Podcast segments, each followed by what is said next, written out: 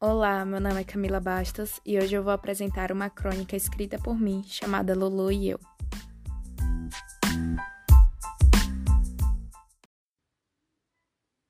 Nasci em uma aldeia no interior da Libéria. Lá eu acostumei a buscar água no rio com Lulu, o meu melhor amigo de infância, desde que tínhamos oito anos de idade. Em um lugar onde as casas eram feitas de barro, com toras de madeira, onde não havia eletricidade e muito menos água encanada, nós aprendemos a transformar o trabalho de andar um quilômetro com um balde cheio d'água nas costas em um momento de descontração.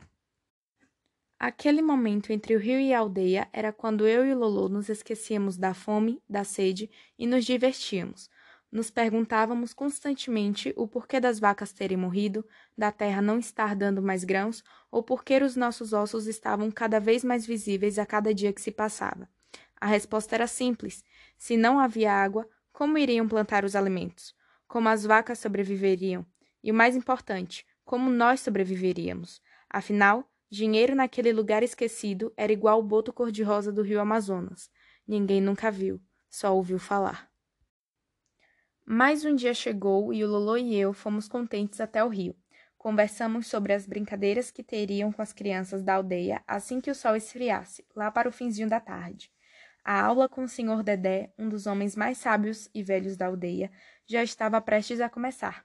Nós tínhamos que ir rápido, para não chegarmos atrasados e termos que ficar estudando debaixo do sol, e não embaixo da sombra do grande pé de goiaba que já não dava mais frutos. Ao chegar ao rio, a nossa alegria acabou. Pela primeira vez naquele ano, uma lágrima escorreu pelo rosto de Lolo. Talvez aquela lágrima fosse o único pingo de água que aquela região tinha presenciado nos últimos sete meses de pura seca. O rio estava seco, não havia mais nenhuma gota de água.